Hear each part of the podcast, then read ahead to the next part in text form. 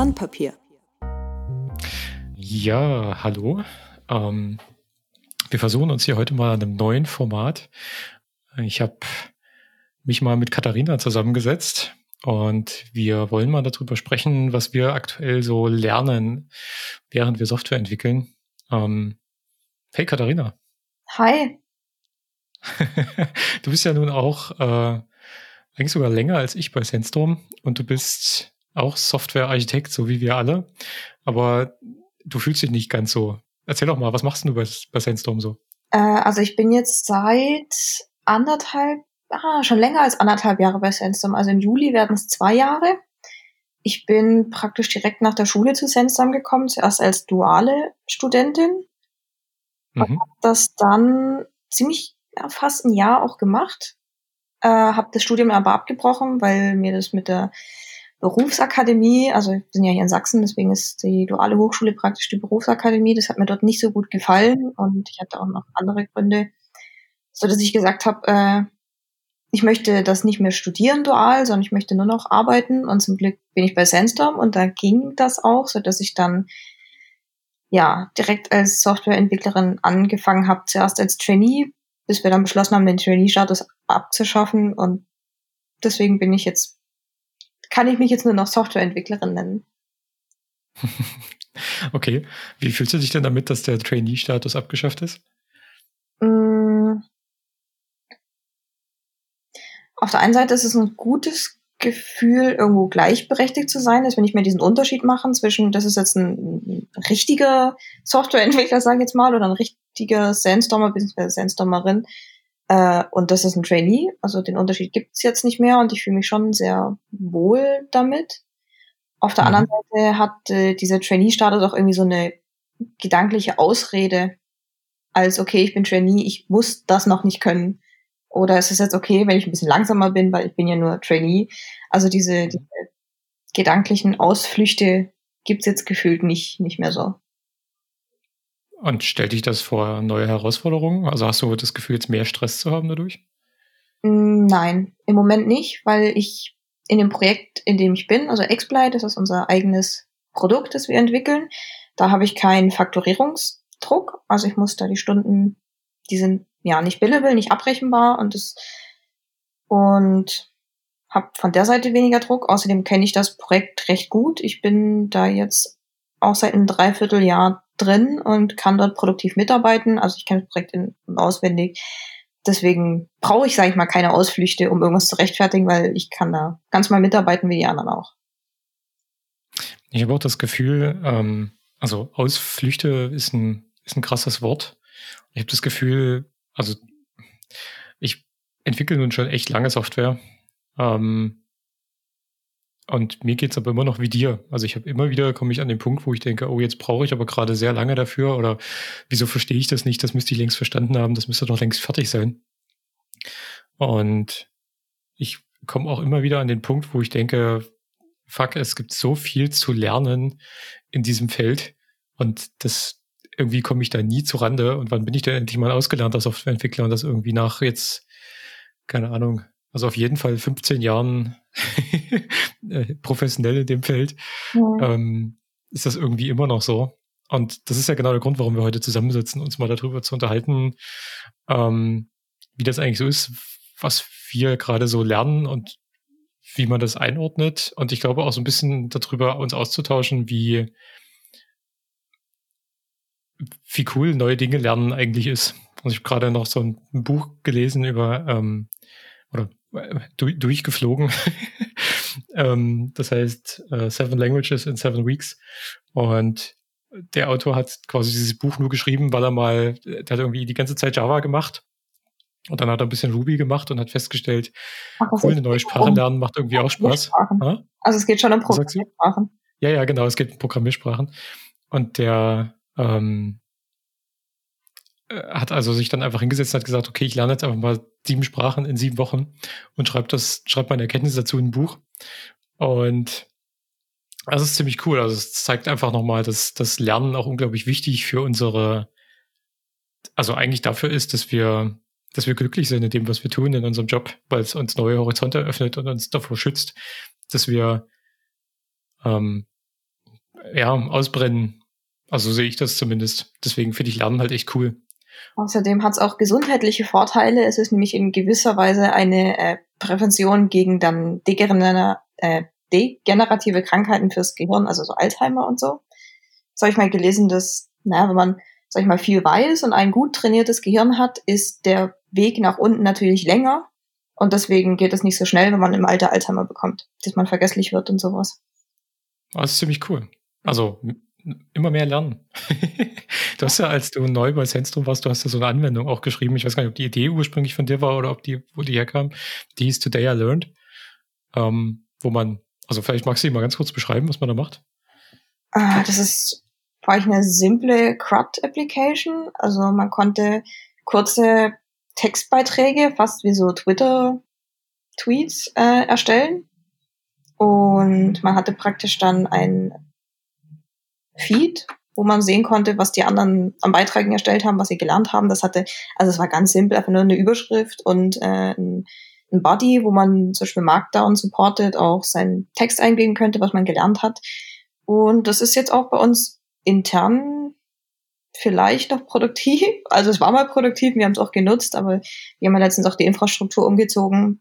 Ich meine, irgendwas gehört zu haben, dass es dabei vielleicht auch äh, untergegangen ist. Aber da haben wir doch inzwischen, glaube ich, einiges drin gesammelt an Dingen, die wir gelernt haben. Ja, ich habe das auch, also gerade als ich neu war bei Sensor, habe ich das sehr, sehr viel benutzt. Ich glaube, es ist ein bisschen eingeschlafen. Also auch bei mir ist es eingeschlafen tatsächlich. Ähm, was ich schade finde, weil gerade das Rekapitulieren über das, was wir so lernen, finde ich total spannend. Also ich habe mir auch immer mal einfach durchgelesen, was die anderen so reingeschrieben haben, weil auch davon lernt man ja wieder. ja, das stimmt. Erzähl doch mal, ähm, über Xply. Was machst du denn da gerade? Was ist denn da gerade dein, deine Aufgabe? Also Xply geht, bei Xply geht es erstmal um Datenauswertung, Datenvisualisierung. Mhm. Und wir haben das praktisch für unseren internen Anwendungsfall entwickelt und da geht es um die Auswertung von Zeitbuchungen. Also wie viel Stunden habe ich jetzt an dem Tag gearbeitet, wie viele Stunden wurden auf dieses und dieses Projekt gebucht, wie viel davon waren billable. Also einfach nur Controlling von Zeitdaten. Das war der ursprüngliche mhm. Anwendungsfall. Und dementsprechend ist auch der Hauptfokus auf dem, sag ich mal, auf dem Aufsummieren von Daten. Also die Operationen, die auf den Daten ausgeführt sind, um sie sich dann anzeigen zu lassen, ist im Moment hauptsächlich Aufsummieren. Weil das das ist, was einen bei Zeitbuchungen interessiert. Wie viele Stunden habe ich insgesamt auf dem Task verbracht oder auf dem Projekt oder an dem Tag wie, oder pro Person aufgegliedert und sowas alles. Und da wir Xply sagen wir, auch für andere Anwendungsfälle öffnen wollen, zum Beispiel jetzt ganz konkret für Verkaufsdaten, möchte man da idealerweise noch andere Auswertungen machen können, in zum Beispiel den Durchschnitt bilden. Also es ist gerade für Verkaufsdaten gleich total interessant zu sehen, okay, wie ist die durchschnittliche Stellsumme pro keine Ahnung, für eine Person oder pro Region, ich weiß auch nicht. Ich steck da. Verkaufsdaten heißt also, also du hast einen Online-Shop zum Beispiel und du ähm, hast halt bestimmte Warenkörbe und du hast deine Nutzer, die diese Warenkörbe auschecken und dann quasi Waren geliefert bekommen und dafür Geld bezahlen. Und was du wissen willst, so stelle ich mir das jetzt vor, ist, ähm, was du jetzt sagst, Durchschnitt ist zum Beispiel der durchschnittliche Artikelpreis pro Warenkorb oder der durchschnittliche Warenkorb Gesamtpreis pro Kunde oder ja, was wie stelle ich mir das vor?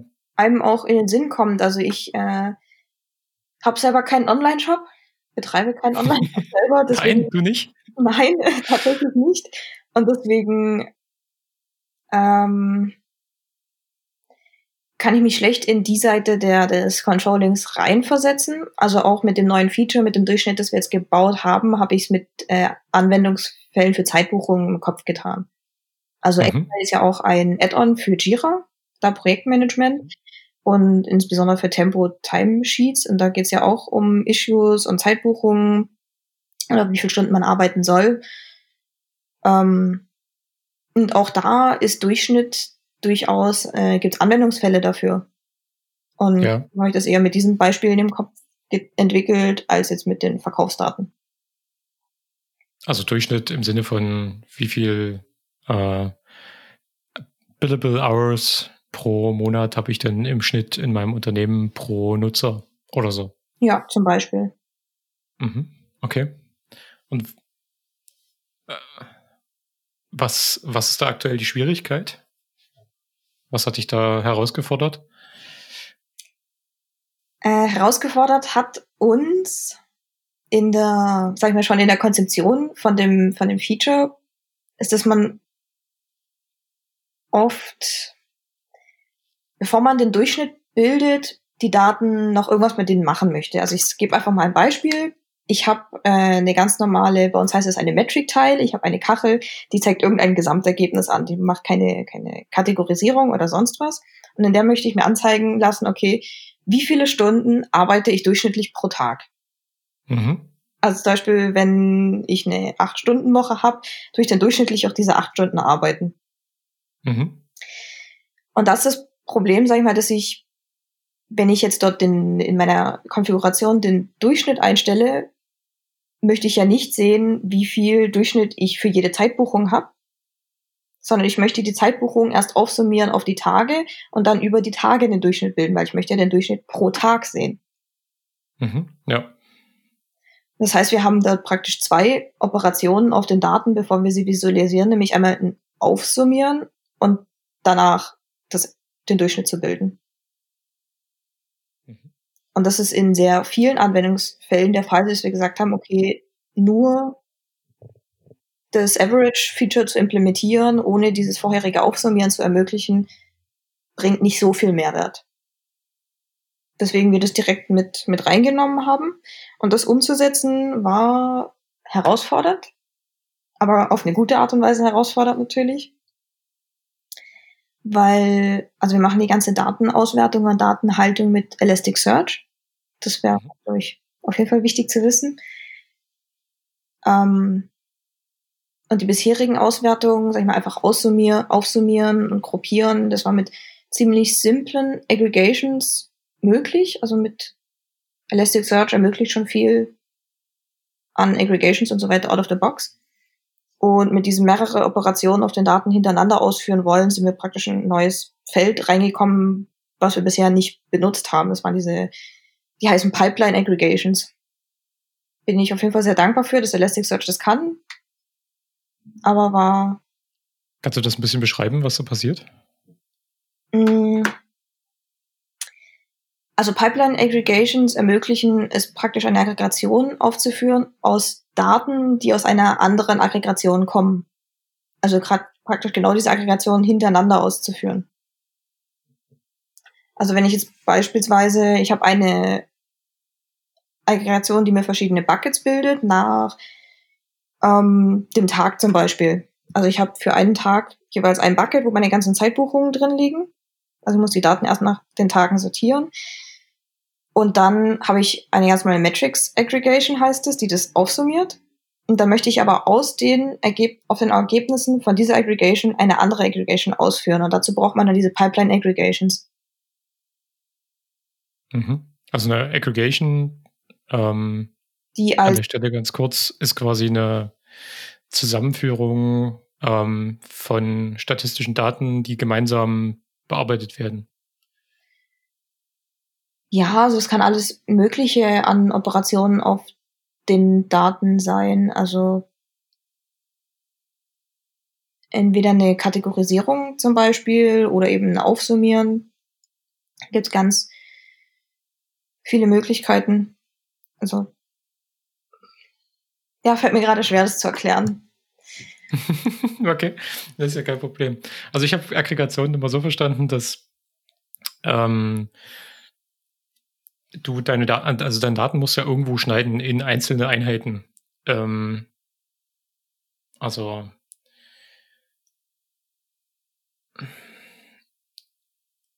beispielsweise, du hast verschiedene Produkte und du hast verschiedene, die haben halt, ähm, jedes Produkt hat einen Preis und dann könntest du zum Beispiel eine Aggregation über den Preis machen und könntest sagen, alles bis 100 Euro ist halt irgendwie, äh, ist eine Unit und alles zwischen 100 und 200 Euro ist irgendwie eine Unit.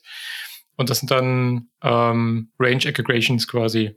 Das, das kannst du dann gemeinsam behandeln, oder? Habe ich das richtig verstanden? Ja, das ist ein Beispiel für eine Aggregation. Also es gibt da wirklich sehr unterschiedliche Typen. Zum Beispiel kannst du es auch nach, nach Datum, zum Beispiel nach Datum äh, in verschiedene Buckets unterteilen, also dass du die mhm. Daten praktisch nach einem Erstellungsdatum zum Beispiel zusammengruppierst oder nach einem bestimmten Feld. Also hier zum Beispiel nach dem, dem Billable-Status, ist es Billable, ist es Non-Billable? Ja. Aber eben direkt dieses Aufsummieren von Daten, also das Berechnen von neuen Ergebnissen, ist auch eine Aggregation. Eine andere Art von Aggregation, aber auch. Okay, also wir haben Aggregation ist quasi eine Zusammenführung von einzelnen Daten unter einem oder mehreren Gesichtspunkten und die behandeln wir dann gemeinsam. Und daraus willst du zum Beispiel ein Average bilden. Ja. Okay. Also nehmen wir nochmal das Beispiel, du hast äh, zum Beispiel ähm, deine, deine Daten, also anhand der Daten geschnitten, du sagst jetzt, Aggregation sagt zum Beispiel deine täglichen, ähm, also hast eine Aggregation, die sagt, ich habe meine Tagesdaten an, an Zeiten, die reingekommen sind, ähm, und darüber ein Average ist ja relativ, also ein Durchschnitt zu bilden, ist ja relativ einfach, mhm. indem du quasi die Tage aufsummierst und dann durch die Tage teilst, die du hast. Ja. Okay. Das habe ich verstanden. mhm. ähm, und was ich noch nicht so ganz verstanden habe, ist, was ihr jetzt noch, also dieses Aufsummieren war der Teil, den ihr noch hinzugefügt habt, oder was ist mit der Summe passiert? Warum, warum war das wichtig? Ähm, also der Unterschied liegt darin, dass wir bisher gesagt haben, okay, es gibt, man kann die, die Daten kategorisieren. Zum Beispiel eben nach dem Status oder nach wer das gebucht hat, etc. pp. Und dann kann man eine mh, mm, Operation darauf ausführen, wie zum Beispiel aufsummieren. In unserem Fall mhm. aufsummieren.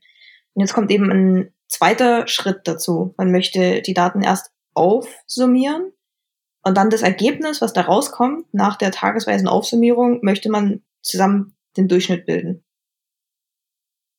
Okay. Und das war halt im Elasticsearch-Kontext, ist es möglich mit Pipeline-Aggregations und dadurch, dass das Feature neu war, mussten wir uns zum ersten Mal damit beschäftigen. Also das Feature gab es in dem in der Anwendung einfach bisher noch nicht. Und deswegen war das etwas Neues, wo natürlich dann auch entsprechend Herausforderungen mit sich gebracht hat. Zum Beispiel. Das ist aber ein Feature, das Elasticsearch selbst mitbringt. Ja. Okay. Zum Glück. Also, weißt du, ob das ein neues Feature ist oder ob das schon länger in Elasticsearch ist? Ich glaube, das gibt es schon eine Weile. Also genau wissen tue ich es nicht. Ich habe nicht extra geguckt, wann dieses Feature eingeführt wurde, aber ich denke, das gibt es schon eine Weile. Wir haben es nur ja. bisher nicht benutzt. Bisher nicht gebraucht. Mhm. Okay. Ich gucke gerade mal, 2016 ist das dazugekommen. Ähm, ja, das war ungefähr. Ja, Elasticsearch 2.0 hat es mit eingeführt. Ah, doch, dann gab es also gibt's schon eine Weile. tatsächlich auch in der, in der, äh, also als die aktuelle Expert-Version geschrieben wurde, auch schon hätten verwenden können. Also wir haben bis jetzt vor kurzem noch, glaube ich, Elasticsearch 2.5 oder so verwendet. Ich habe das Update auf Elasticsearch, mhm. äh, bei welcher Version sind wir jetzt? 7? Ja, 7.5, glaube ich. Äh, erst jetzt vor ein paar Wochen gemacht. Wie das, das halt war wahrscheinlich auch eine gute Aktion. Ja, Von Version 2 Punkt auf Version 7. Ja, wobei Elasticsearch auch ein paar Versionen übersprungen hat. Also ich okay. glaube, äh, ich glaube, es gab weder vier noch fünf. Irgendwie so. Also die haben da einen ziemlichen Sprung hingelegt. Also hört sich größer an, als es war, denke ich. Das ist spannend. Okay, das wusste ich nicht. Today I learned. okay. Ähm, diese Pipeline Aggregations, ich stelle mir das jetzt so ein bisschen vor wie tatsächlich äh, Komposition von Funktionen. Mhm. Das heißt, kann ich die beliebig hintereinander wegschachteln? Mhm. Also könnte ich dann mit den Daten jetzt weiterrechnen in, oder, oder wie, wie ja, stelle ich mir das vor? Ich denke schon. Mir fällt jetzt kein Argument ein, das dagegen sprechen würde. Also ich kann theoretisch auch die normalen Aggregationen beliebig schachteln. Aber wenn ich halt einem ähm, so dass praktisch jede innere Aggregation auf den Daten der äußeren Aggregation operiert. Und der Trick mit den Pipeline Aggregations ist halt, dass sie von der Schachtelung neben den normalen liegen. Und es ist ein komplexes Thema. Deswegen sprechen wir ja drüber. also, wenn ich jetzt, sage ich mal, im Elasticsearch eine ganz normale Terms Aggregation definiere. Eine Terms Aggregation tut mir die Daten aufteilen nach einem bestimmten Feld. Ich sage, mhm. Feld ist der Projektname. Und dann werden mhm. die Daten aufgeteilt, je nach Projektname. Meine ganzen Zeitbuchungen auf Projekt XPly bekommen ein Bucket, auf Projekt Musterprojekt 1 bekommen ein Bucket und so weiter und so fort. Und dann mhm. habe ich praktisch da drin wieder eine Aggregation-Schachtel, die sagt, okay, und jetzt tun wir für jeden Bucket die Summe bilden. Mhm. Das Problem ist dann, dass das Ergebnis, also ich kann, dann habe ich eine Summe, das ist ein Endergebnis, was will ich auf dieser einen Summe noch für eine Aggregation machen? Nein, für eine Pipeline Aggregation brauche ich praktisch die Summe aus jedem dieser Buckets. Das heißt, die Pipeline Aggregation muss nebendran liegen und nicht drin geschachtelt. Okay, das, das klingt jetzt für mich wie ein MapReduce. Ja, ich habe. Also ich, ich mappe quasi über meine, ich mappe quasi über meine, also ich erstelle die Summe eines jeden Buckets und dann reduziere ich auf das Average beispielsweise. Ja, kann man so sehen auf jeden Fall. Ja, cool. Also MapReduce in ähm, Elasticsearch mit Pipeline Aggregations. ja, doch, so ungefähr. Cool. Okay, und was hat das jetzt, dass du das gelernt hast, für dich ermöglicht? Was ist jetzt neu was ist jetzt neu möglich in XPlay? Ich denke, dass das neue Average-Feature Mehrwert bringen wird für Kunden und es eventuell auch ermöglicht, noch neue Felder, Kundenfelder zu erschließen. Also deswegen bauen wir es ja letztendlich auch, weil wir eben noch mehr äh, Funktionalität ermöglichen wollen. Mhm. Äh, für mich persönlich hat es natürlich meine Kenntnis von Elasticsearch und was alles möglich ist, ziemlich ausgeweitet. Auch allgemein, wie die Queries zusammengebaut werden und zusammengebaut werden müssen. Und ja, ich, mir macht das Spaß, mich in einem Thema mal zu vertiefen. Also wir haben ja bei Sandstorm diese T-Shape-Theorie, also dass jeder praktisch von seinem Kenntnisstand dieses T, ein T-Shape aufweisen soll. Also der Strich nach unten, dass man sich praktisch in irgendeinem Thema spezialisiert. Und auf der anderen Seite den äh, waagerechten Balken von allem so ein bisschen eine Ahnung hat und ja. Ich habe da das Gefühl, dass ich gerade dabei bin, halt meinen, meinen, den senkrechten Strich voranzutreiben und das fühlt sich gut an. Dass ich da ein bisschen. Und dein senkrechter Strich geht hauptsächlich auf Elasticsearch? Äh, naja, es geht auf das, auf die Technologien, die XPlay verwendet.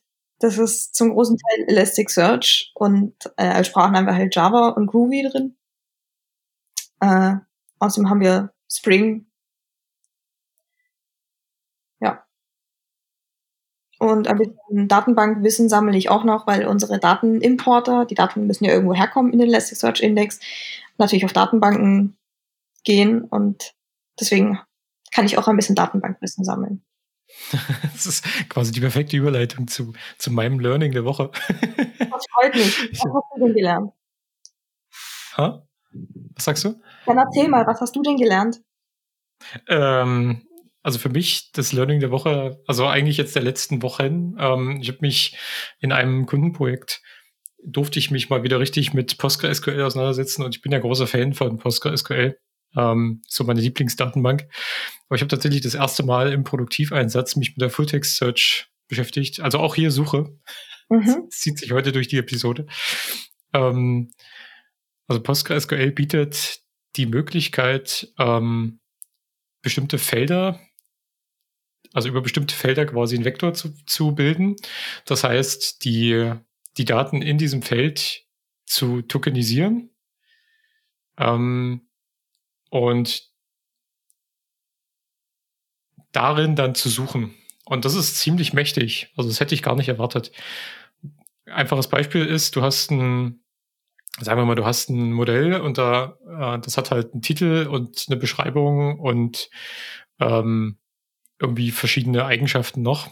Und sagen wir mal, der Titel ist ein, ist ein, ein kurzer String, die Beschreibung ist halt irgendwie ein Text. ähm, also irgendwie ein längerer String. Und die Eigenschaften sind, ist ein, das ist quasi ein Dictionary aus, aus ähm, einzelnen Keys, die wiederum Strings sind, auf ähm, ja, auf wieder Text. So. Und die Felder könntest du jetzt quasi, darüber kannst du einen Vektor bilden. Was er macht in der allerersten naiven ähm, Nutzung ist, dass er quasi an, an Leerzeichen trennt. Äh, das heißt, er baut aus einem, aus dem Satz, äh, ich bin eine naive Implementierung, dann nimmt er halt die ganzen Wörter, ich bin eine naive und so weiter. Ähm, und dann kannst du darauf suchen und kannst quasi ein Query bauen und sagst, ich, ich suche jetzt ähm, in, in meinen Feldern nach dem Wort naiv. Mhm. Und dann würde der dir quasi sagen, das habe ich in der und der Zelle gefunden. Ähm, da gibt es dieses Wort, also diesen Token quasi, den habe ich gefunden. Ja. Und gibt dir dann quasi die äh, Zelle mit der ähm, Zeile in deiner Datenbank und der dazugehörigen Tabelle zurück, sodass du quasi genau das an der Hand hast, was du auch eigentlich haben möchtest, nämlich ähm, die, den Datenbankeintrag, ähm, der deine Suche, der in deiner Suche erfolgreich, der für deine Suche erfolgreich war. Mhm. Und du kannst mit relativ wenig Aufwand ähm, ziemlich coole Sachen damit machen. Zum Beispiel, was out of the box funktioniert, ist das sogenannte Stemming. Das heißt, wenn du ähm, du hast zum Beispiel als Wort, sagen wir mal, äh, wir, wir haben jetzt das Wort, äh, ich mache jetzt mal englisches, wir haben jetzt das Wort Workspaces beispielsweise irgendwo in unseren zu durchsuchenden Daten und ich suche nach dem und ich suche nach dem Wort Workspace, dann findet er das, weil der versteht, was sozusagen der Stamm ist und was jetzt äh, die Pluralendung ist. Ja. Ähm, und das kann man auch weitertreiben. Nicht mehr ganz so out of the box geht das halt wirklich auf Stemming, das heißt wirklich auf den Stamm des Wortes. Also er findet dann sogar ähm, also du hast jetzt das Wort, keine Ahnung, was, also ich, ich war, ich war quasi, ähm, und du suchst nach is, ähm, dann müsste er das auch finden. Das ist jetzt gerade ein ganz konkretes Beispiel, das ich nicht probiert habe, aber grundsätzlich sollte das so funktionieren. Und ja, da geht es ja dann schon, also wie sich das anhört, ziemlich krass ins, ins NLP, also Natural Language Processing. Hätte ich nicht gedacht, mhm, dass genau. eine Datenbank wie Postgres das einfach so drauf hat. Also Postgres ist da ziemlich, ähm, ziemlich mächtig tatsächlich. Also es ist eine super mächtige Datenbank.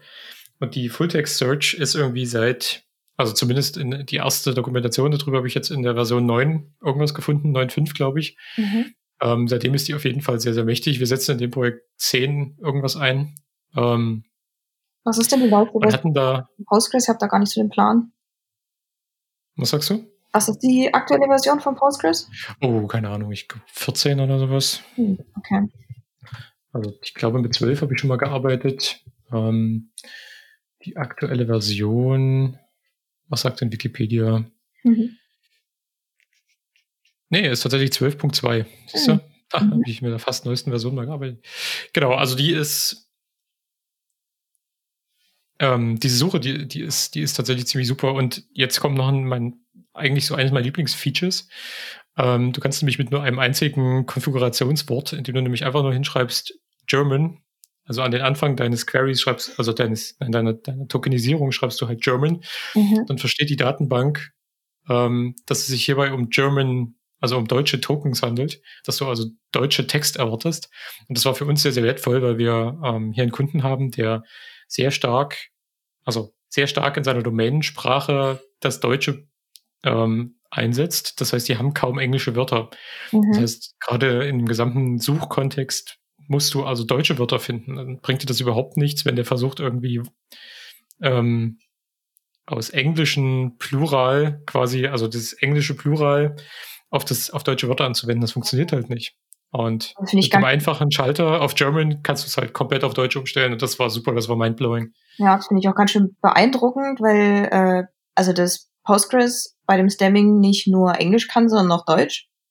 Ich erinnere mich, dass ich ziemlich am Anfang meiner Softwareentwicklungslaufbahn habe ich auch mal Natural Language Processing machen müssen. Und da habe ich nach einer Library gesucht, die genau das kann, also die mir äh, tokenized, dann die Wortstämme bildet. Und ach, sie musste noch irgendwas anderes machen. Ich habe vergessen, wie es heißt, aber da praktisch taggen, was für, ein, für eine Art Wort es ist, ob das ein Nomen ist oder ein Verb und so weiter. Mhm. Ich habe jetzt gerade vergessen, wie das professionell heißt. Auf jeden Fall ist es mir ganz schön schwer gefallen, für Java eine Library zu finden, die mir das alles machen kann, und zwar mit deutscher Wortstammbildung und mit deutschem ähm, Taggen praktisch von den Wortarten. Das habe ich genau einfach jetzt einfach Postgre genommen. gefunden damals, ja, aber jetzt ich habe damals tatsächlich dafür auch Elasticsearch verwendet, weil Elasticsearch baut ja auch einen Suchindex auf und so weiter. Und da das ja auch mit Volltextsuche ist, machen die genau das. Also ich denke, dass Elasticsearch auch noch wesentlich mächtiger ist als das, was PostgreSQL kann, weil die einfach sich darauf halt spezialisiert haben. Ja. Aber ich bin ziemlich erstaunt. Also wir hatten ein sehr schmales Budget für das, um das hier umzusetzen. Und der Kunde hat ganz explizit gesagt, er will kein Elasticsearch, er will irgendwas ganz, ganz Einfaches. Und PostgreSQL hatten wir halt schon, die Daten liegen halt in dem Format bereits da. Mhm. Und wir haben tatsächlich nichts anderes machen müssen als, also die Queries sind auch sehr, sehr schmal. Das sind irgendwie, ähm, also das sind quasi Einzeiler, die wir da eingebaut haben und haben in der GraphQL ähm, API, gegen die das da spricht, das ist halt ein Query, der gibt mir halt ein Suchwort runter. Das ist übersetzt in eine Zeile SQL und ähm, die durchsucht die Datenbank und liefert ein Ergebnis zurück, aus dem wir sozusagen das volle Objekt zurückbauen können. Also das, was wir dann als Dokument wieder zurückgeben. Ja. Und das funktioniert erstaunlich gut. Ich hatte allerdings, ich hatte allerdings einen Stolper. Ähm, es steht auch tatsächlich in der Doku, man muss sie nur gut lesen, wenn du äh, nullable Values hast, also Felder, die null sein können in deiner Datenbank, dann bricht ja das ganze Ding unterm Hintern weg. Inwiefern? Außer du sagst quasi, also er kann dann einfach nichts mehr finden. Ähm, da zerbricht die Suche einfach. Und du kannst aber beim Tokenisieren sagen, diese Spalte enthält, kann übrigens Nullwerte enthalten. Also da musst du einfach nur sozusagen eine Funktion um deinen, um deinen Vektor, also deine Spaltenbezeichnung drum machen, die heißt Coalesce, Coalesce, keine Ahnung, wie man das ausspricht, äh, wie Coal und dann ESCE. -E. Mhm. Ähm, das hat wahrscheinlich auch eine sinnvolle Bedeutung und ich könnte das auch mal googeln. Aber ähm, naja, die Bedeutung ist, äh, etwas zu einer Masse oder zu einem Ganzen zusammenzubringen. Hm. Ist wohl tatsächlich irgendwie Standard SQL. Ähm, siehst du mal, da war ich tatsächlich. Das Wort auch schon ein paar Mal gehört. Ich glaube, auch in unseren Test-Jira-Systemen, immer wenn ich irgendein neues Jira aufsetze mit irgendeiner Datenbank, kriege ich das nie richtig hin, die richtig zu konfigurieren, so wie es sein soll für Jira-Systeme. Da bekomme ich auch mal solche äh, Meldungen, dass das Core, Core liest oder wie das heißt, nicht, nicht passt und dass ich doch da bitte nochmal ran soll. Mhm. Also Core liest, also wir, wir schlachten quasi gerade richtig schön das Wort, aber grundsätzlich, was es tut in SQL, in reinem SQL ist, es nimmt eine Liste von Parametern und gibt dir den ersten Nicht-Null-Wert zurück. Ähm, das ergibt total Sinn. Also wenn du eine, eine, Liste hast, die halt Null sein kann, wo alles Null sein kann, oder wo Werte Null sein können, überspringt er die dann wahrscheinlich einfach. Das ist, das ist sehr sinnvoll. Genau, aber das war mein, mein Learning der Woche. Das, das fand ich ziemlich cool. Also zum einen, die Suche ist super cool. Ich werde mich da auch noch ein bisschen rein vertiefen. Äh, ich hoffe, dass der Kunde ähm, hier vielleicht Spaß dran hat und das noch ein bisschen aus, ausweitet, das Projekt, so dass wir da noch ein bisschen Zeit und, und Hirn reinstecken können. Mhm. Ähm, und was ich auch definitiv gelernt habe, mal wieder, ist Doku lesen. Doku genau lesen. Und auch dieses schöne, äh, ich weiß nicht, im alten Büro hatten wir auf jeden Fall dieses schöne, diese Postkarte, wo drauf stand, Read the fucking manual.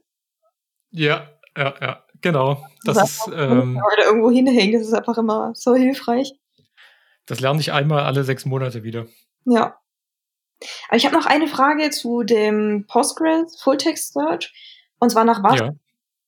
Also wenn angenommen, es werden mehrere Dokumente gefunden, mehrere Zeilen, die mhm. zutreffen, wie wird das sortiert? Wie werden die Suchergebnisse sortiert? Na, das kannst du mit deinem Query einfach angeben, wie du es halt auch machen würdest, wenn du einfach einen normalen Select-Query hast. Dann gibst du halt an, wie er das sortieren soll. Also ähm, bei uns jetzt ganz speziell haben wir halt nach bestimmten äh, Fremdschlüsseln sortiert, nach der Reihenfolge von Fremdschlüsseln, also gruppiert bei Fremdschlüsseln und dann nach, einfach nach absteigend. Mhm. Ähm, also Okay, also sind wir da wieder ganz im, im SQL, im Datenbank. Das ist pures SQL. Es ist tatsächlich reines, also auch die gesamte Suche ist komplett in SQL implementiert. Ähm, ja. Das ist tatsächlich, also du hast quasi ein Select Query, ähm, wo du anstatt, also wo du in deiner Where Clause, also da, wo du äh, theoretisch halt reinschreibst, irgendwie ID ist gleich irgendwas, da schreibst du halt rein, ähm, ich hätte gerne jene Felder als, als Vektoren also vektorisiert. Und in denen suche ich dann quasi mein, mit meinem Query-Word. Und das ist sozusagen, steht einfach in deiner Where-Clause mit drinne. Ähm, und dann kannst du hinten dran einfach anhängen, ähm, sortier bitte nach XYZ, so wie das in deiner normalen Select Query. Also es ist eine so normale Select Query, nur dass du in deinem Where quasi diesen, diese Full-Text Search mit einbaust. Okay. Ja, ich glaube, jetzt passt für mich ins Bild. Das kann ich so einordnen. Ist ziemlich cool. Also ich, ich, es gibt auch noch die Möglichkeit, einen Index aufzubauen, also PostgreSQL selbst den Index für deine Fulltext-Search aufbauen zu lassen, dann wird die Suche nochmal schneller. Mhm. War jetzt bei uns nicht notwendig, dafür haben wir nicht genug Daten. Aber das geht also auch, dass du sagst, ich suche dann quasi nicht mehr auf den, direkt auf den Tabellen, sondern durchsuche halt meinen Index. Dann finde ich das schneller und habe dann die Referenz auf die jeweilige Spalte, äh, jeweilige Zeile in meiner Tabelle. Ja, jetzt haben wir zwei ganz interessante Themen. Das eine Mal Elasticsearch, das zweckentfremdet wird, um Datenauswertungen zu machen statt Volltextsuche. Und auf der anderen Seite äh, Volltextsuche, aber mit Postgres. Ja. Am Ende ähm, ist das doch irgendwie normal in der Softwareentwicklung. Du kannst eigentlich jedes Tool für alles benutzen, oder? Ja, also gerade so wichtige Tools sind wie eben Postgres oder Elasticsearch. Das sind ja, ja sehr umfangreich. Wahrscheinlich auch ein bisschen schade, dass wir so im, ich sag mal, in 99 Prozent der Fällen solche Tools überhaupt nicht in ihrem vollen Potenzial ausschöpfen. Das stimmt, ja. Aber wenn ich mir überlege, wenn wir in XPlay auch noch die, das volle Potenzial der Volltextsuche ausschöpfen wollten, wäre XPlay selber am Ende auch eine eierlegende Wollmilchsau. Ja, das stimmt. Ähm, du hast noch was, das hast du in, in unser Dokument geschrieben als, als Learning. Da steht einfach nur Accidental Breaking Changes. Ähm, ich ich, ich glaube, da steckt eine ziemlich coole Story dahinter. Äh, was, was, ist denn passiert? Das war ein kleiner Schockmoment, um ehrlich zu sein. Das war, äh, ich glaube, das war am Donnerstag, jetzt letzte Woche Donnerstag, so kurz vorm Feierabend. Ich war gerade dabei, fertig zu machen. Und dann kommt der Leon, ein Arbeitskollege, kommt eben zu uns in, in den Discord-Chat. Also wir haben ja die Kommunikation über Discord und fragt, na ja, ob ich denn mal ein paar Minuten Zeit hätte. Er hätte in unserem internen Exploit, das wir also zur Datenauswertung verwenden für unser internes Controlling, so ein paar komische Ergebnisse und er weiß nicht, macht er was falsch oder ist vielleicht gerade irgendwas, irgendein Bug in Exploit. Ich gesagt, klar, können wir draufschauen. Und habe ich mit ihm draufgeschaut und da waren wirklich sinnlose Ergebnisse. Aber zum Glück mhm ich wusste dann eigentlich sofort, woran es liegt, weil wir hatten gerade erst ein, ein Feature gemerged. Da ging es um ja das Filtern von Daten über, über eine Zeitauswahl praktisch. Und ich glaube, da müssen wir gar nicht so in die Tiefe gehen. Auf jeden Fall hat das Feature dazu geführt, dass auf den Dashboards halt nicht mehr das zu sehen ist, was die Leute normalerweise gewöhnt waren, sondern halt einfach mehr Daten, beziehungsweise andere Daten. Und ja, mehr Daten ist ja erstmal nicht schlecht. Naja, aber ich glaube, der Kunde freut sich nicht so, wenn er auf einmal dreimal so viele Stunden in Rechnung gestellt bekommt. Weil einfach mehr. mehr ach, ach so, ach so mehr Daten. Also nicht mehr zu sehen, sondern tatsächlich akkumulierte. Ja, also ich meine im Sinne von, es wurden weniger Dokumente rausgefiltert durch die Filter und deswegen mehr, also größer. Ja, in dem Sinne meine ich, mhm. die Werte okay. wurden unter, unter Umständen größer. Ähm, und das direkt in Production. Zum Glück nur bei uns intern, also firmenintern mhm. im Product. Also wir haben, also bei uns firmenintern ist im Production immer der aktuelle Master. Das und releasen tun wir ist dann nochmal extra natürlich und das ist immer sehr praktisch auf jeden Fall, weil uns dann sowas natürlich auch auffällt, weil wir den aktuellen Master natürlich benutzen. Also wir verwenden sozusagen. Wir sind, wir, tun als. Man nennt das ja dieses Eating My Own Dog Food. Ähm, wir sind quasi unsere eigenen Beta-Tester, was Xplay angeht und das auch sehr heftig. Also ich glaube, jeder Sandstormer verwendet Xplay in seinem Alltag. Fast jeder, ja, denke ich. Das ist, ja, wir, ver, wir missbrauchen praktisch ganz Sandstorm so ein bisschen als Quality Assurance Abteilung, naja. das finde ich cool. Bin ja großer Freund von Produktentwicklung. Also ich bin auf jeden Fall sehr froh, dass wir das nicht, äh, dass es jemandem aufgefallen ist, dass wir das nicht released haben. Das wäre ziemlich, ziemlich furchtbar gewesen, wenn das dann erst beim Kunden okay. auf dem Dashboard aufgetaucht wäre, wenn die schon, keine Ahnung, übelst aufgrund von Fehlinformationen irgendwelche Entscheidungen fürs Unternehmen getroffen haben. Das wäre ganz schön, ganz schön heavy gewesen. Das haben wir da auch ganz schnell den Commit reverted und also einfach ein Rollback gemacht und müssen wir nochmal drüber nachdenken, wie wir das Feature umsetzen wollen, damit es möglichst kein Breaking Change ist. Was hast du denn gelernt aus der Episode? Also aus dem Accidental Breaking Changes? Ich nehme auf jeden Fall für mich mit, dass Breaking Changes nicht unbedingt aufgrund eines Riesen-Features oder eines Riesen-Umbaus oder sonst was sein müssen. Also es war die Vorstellung, die ich bisher immer so im Kopf hatte. Naja, Breaking Changes heißt, man wechselt von einer Version 4 auf eine Version 5. Also man macht halt ein Major Update, Upgrade praktisch. Und das bedeutet für mich im Kopf immer irgendwelche Riesenänderungen oder Umbauten oder sonst was. Und vielleicht war es auch per Zufall für uns im Exploit-Kontext halt gerade immer so. Und ich, mir ist auf jeden Fall hängen geblieben, dass es auf keinen Fall sein muss. Also die Änderungen müssen überhaupt nicht groß sein, damit sie breaking sind. Mhm. Das war wirklich eigentlich eine, eine winzige Änderung, die wir gemacht haben. Aber wenn die Dashboards hinterher anders aussehen, ist es halt Breaking. Also ich habe auf jeden Fall gelernt, dass Breaking Changes immer auf Sicht der Kunden gemeint ist. Wenn für den Kunden irgendwas anders ist als vorher, er irgendwas umstellen muss, irgendwas machen muss, das Update nicht reibungslos verläuft, dann ist es ein Breaking Change und nicht nur, wenn ich im, bei der Entwicklung übelst viele Migrations schreiben muss oder sonst was. Das ähm, klingt nach einem super Schlusswort für die heutige Folge. ähm, Katharina, das hat sehr viel Spaß gemacht. Freut mich. Mir auch. Dann ähm, sage ich mal Tschüss bis nächste Woche zu den Hörern und vielen Dank fürs Einschalten. Ja, schließe ich mich an.